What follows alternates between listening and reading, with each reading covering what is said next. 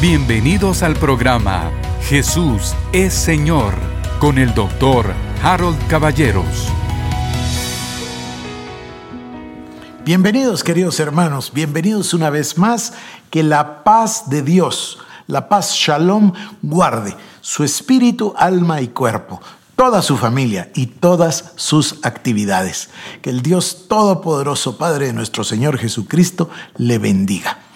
Y bueno, estoy muy emocionado. Aquí tengo mi Biblia. Miren, cuando ya recurro a esto es porque ya el estudio se pone sumamente serio. Esta es una Biblia preciosa. Yo tenía una que ya está muy lastimada. Esta es nueva. Es una Biblia, se llama la Biblia de estudio con palabras clave, hebreo y griego. Y tiene la Biblia, que debe llegar más o menos como hasta por aquí, menos, menos, ya está primera de Juan, Apocalipsis. Mire usted, esta es la Biblia de este lado. Pero todo esto son diccionarios. Tenemos diccionario en, hebreo, diccionario en griego, obviamente concordancia en castellano. Ah, es una maravilla, me ayuda muchísimo para mis estudios. Bueno, que Dios le bendiga. Hoy tengo un mensaje para usted y quisiera hacerle una introducción de esta manera. Estamos leyendo en el devocional de la mañana el libro de Proverbios. Ya vamos por el capítulo 18, nos toca el 19.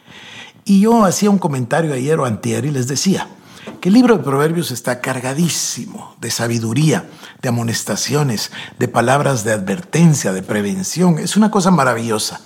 Pero yo les invitaba a meditar todo el capítulo, pero sobre todo permitir que el Espíritu Santo ilumine aquellos pasajes que tienen una actualidad en este momento de nuestras vidas. Porque toda la palabra es inspirada por Dios y toda la palabra nos ministra. Pero como vamos viviendo nuestra vida cristiana, un peregrinaje, un caminar, hay momentos en que ciertas verdades son imprescindibles, imperativas, necesarias para nosotros y nos ministran. Entonces, bueno, yo le ruego que usted lo haga de esa manera y le comento que yo comencé este programa que voy a hacer hoy, lo comencé con una idea y avancé en el texto, en el mensaje, pero después me di cuenta de que Dios estaba cambiando la perspectiva del mensaje y estaba ministrando tremendamente a mi corazón. Me emociona y quisiera que eso suceda con cada uno de ustedes. Bueno, el mensaje es un llamado a la diferenciación. ¿Se recuerda?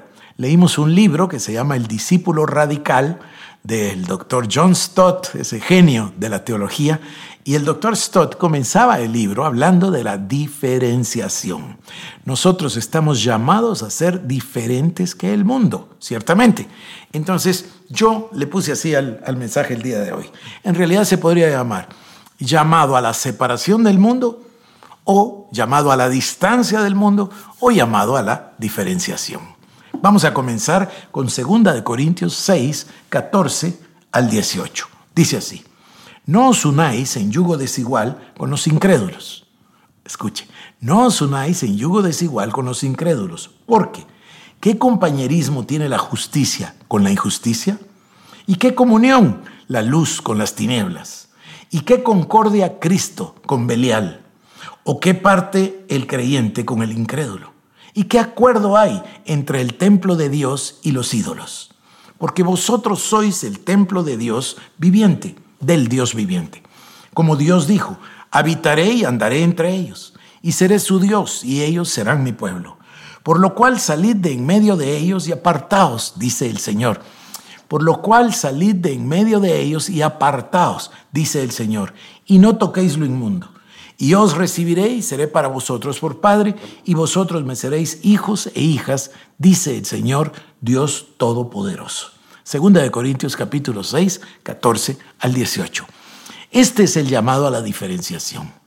Cuando el creyente, más bien voy a decirlo de esta manera, cuando una persona recibe a Cristo, cuando una persona nace de nuevo, cuando se convierte a Cristo, cuando se convierte en un creyente, es un paso imperativo abandonar la vieja manera de vivir abandonar la vieja manera de pensar, abandonar el mundo.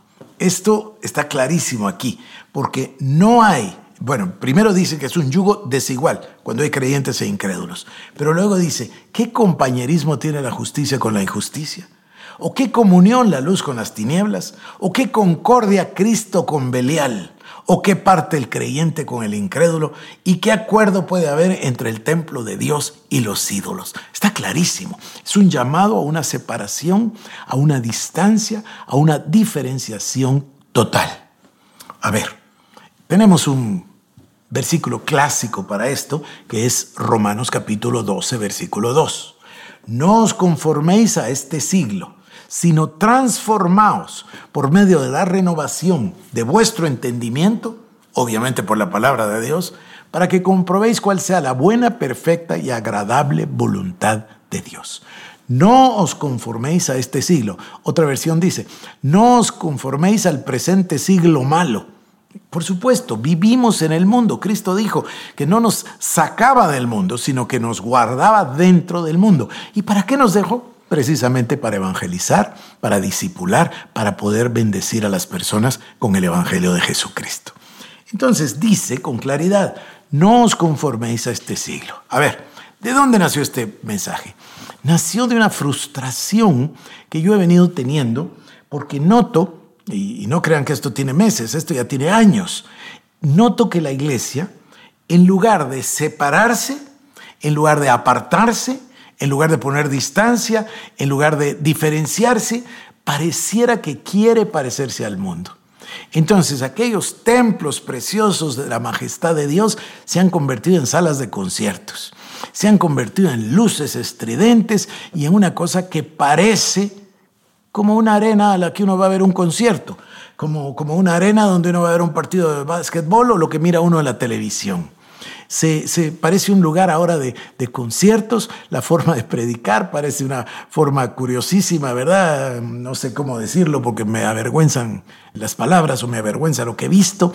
Em, Maradona, Maradona jugó un partido de fútbol hace muchos años, no me acuerdo en qué mundial, y yo lo vi y salió con el pelo anaranjado.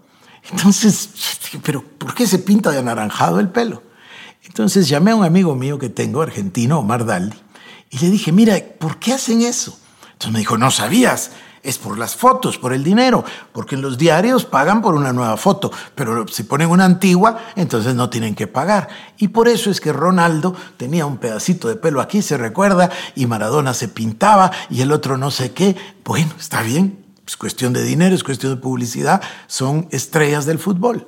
Pero ahora he visto unos predicadores que se pintan el pelo de esa manera. Eso sí, no me, eso sí me cuesta mucho entender, porque quiere decir que en lugar de usar este versículo, no os conforméis al presente siglo malo, hacen todo lo contrario. Quiero parecerme a Maradona o al que vi rubio el otro día, fue a Messi.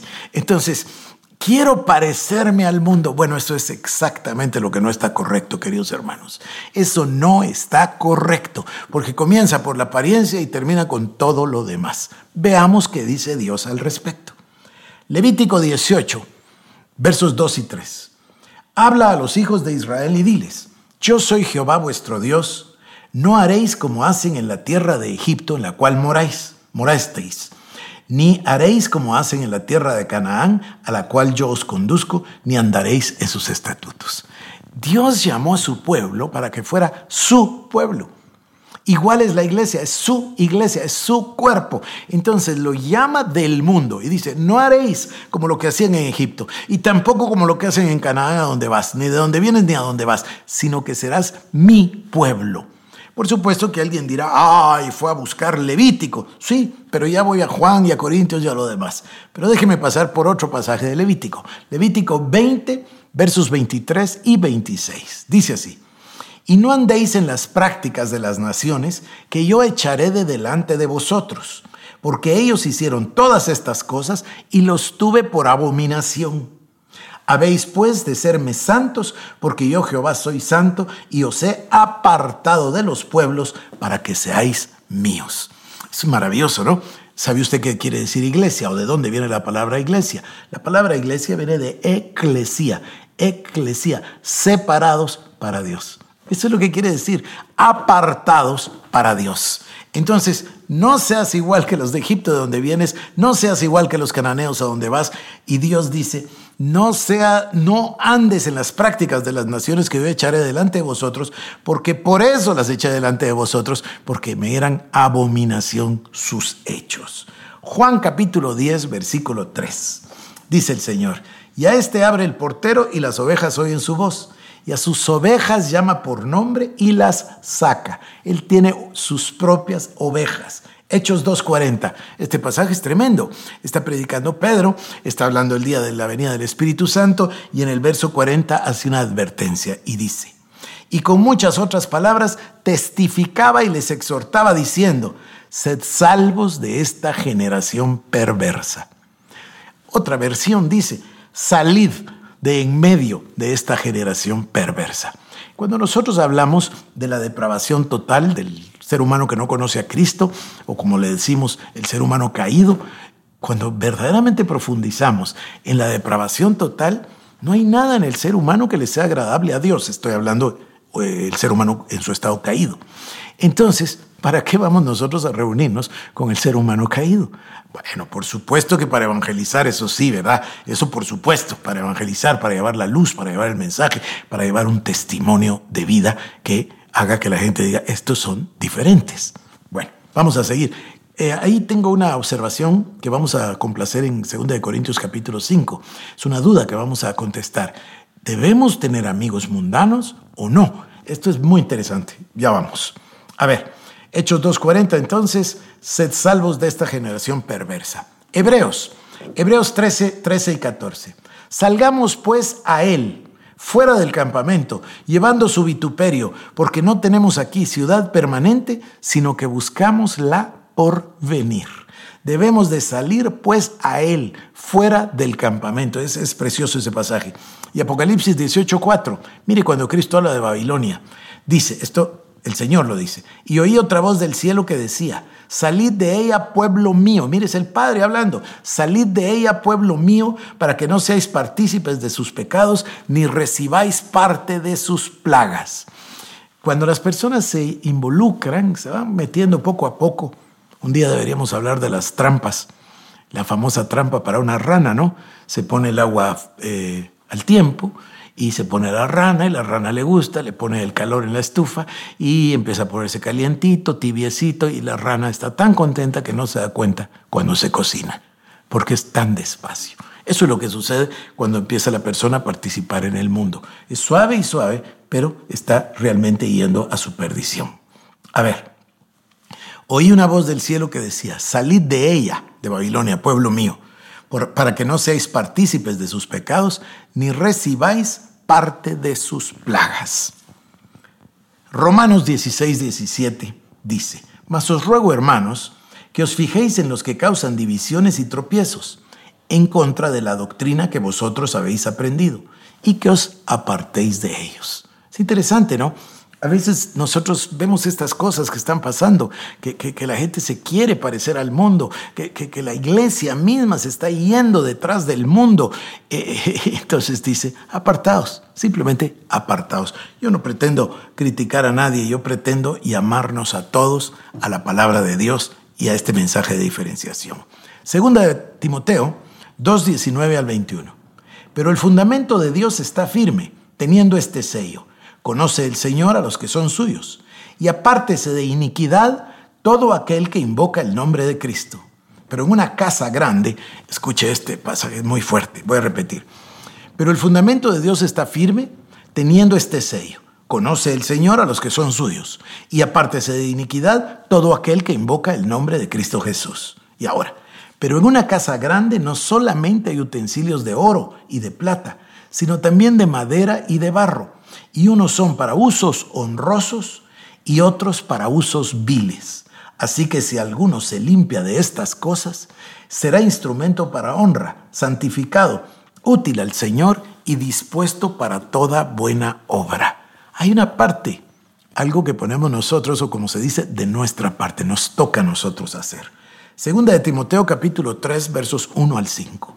También debes saber esto, que en los postreros días vendrán tiempos peligrosos porque habrán hombres amadores de sí mismos, avaros, vanagloriosos, soberbios, blasfemos, desobedientes a los padres, ingratos, impíos, sin afecto natural, implacables, calumniadores, intemperantes, crueles, aborrecedores de lo bueno, traidores, impetuosos, infatuados, amadores de los deleites más que de Dios, que tendrán apariencia de piedad, pero negarán la eficacia de ella.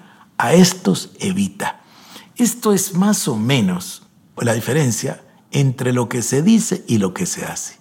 Mire lo que dice, es que es tremendo, ¿no? Amadores de sí mismos, avaros, vanagloriosos, soberbios, blasfemos, desobedientes a los padres, ingratos, impíos, sin afecto natural, implacables, calumniadores, intemperantes, crueles, aborrecedores de lo bueno, traidores, impetuosos, infatuados, amadores de los deleitos más que de Dios, que tendrán apariencia de piedad, pero negarán la eficacia de ella. O sea, quieren aparentar piedad, Está todo eso, pero quieren aparentar. Esto me parece a mí que es el tema del trigo y la cizaña, vaso de honra y de deshonra, o la elección incondicional, como lo dice, o la predestinación, como lo llama eh, Juan Calvino. ¿Y qué dice acá? A estos evita, a estos evita. Segunda de Tesalonicenses 3:14 dice así, si alguno no obedece a lo que decimos por medio de esta carta, a este señaladlo y no os juntéis con él para que se avergüence. Pablo es un ministro del Evangelio lleno de misericordia y compasión.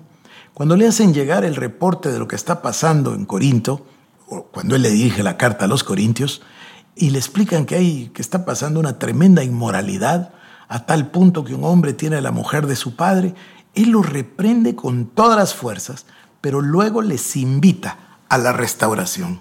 Es maravilloso el testimonio cuando en cartas posteriores nos damos cuenta de que en realidad hubo lugar y se dio la restauración de esa persona. Me parece brillante, me parece extraordinario. Queridos hermanos, se me terminó el tiempo, así que voy a continuar con este mensaje en el próximo programa. Por hoy, que Dios le bendiga y le espero mañana viernes en nuestro programa en vivo. Esto fue el programa Jesús es Señor con el doctor Harold Caballeros. Si quieres más información, búscanos en nuestras redes sociales como Iglesia El Shaddai Guatemala.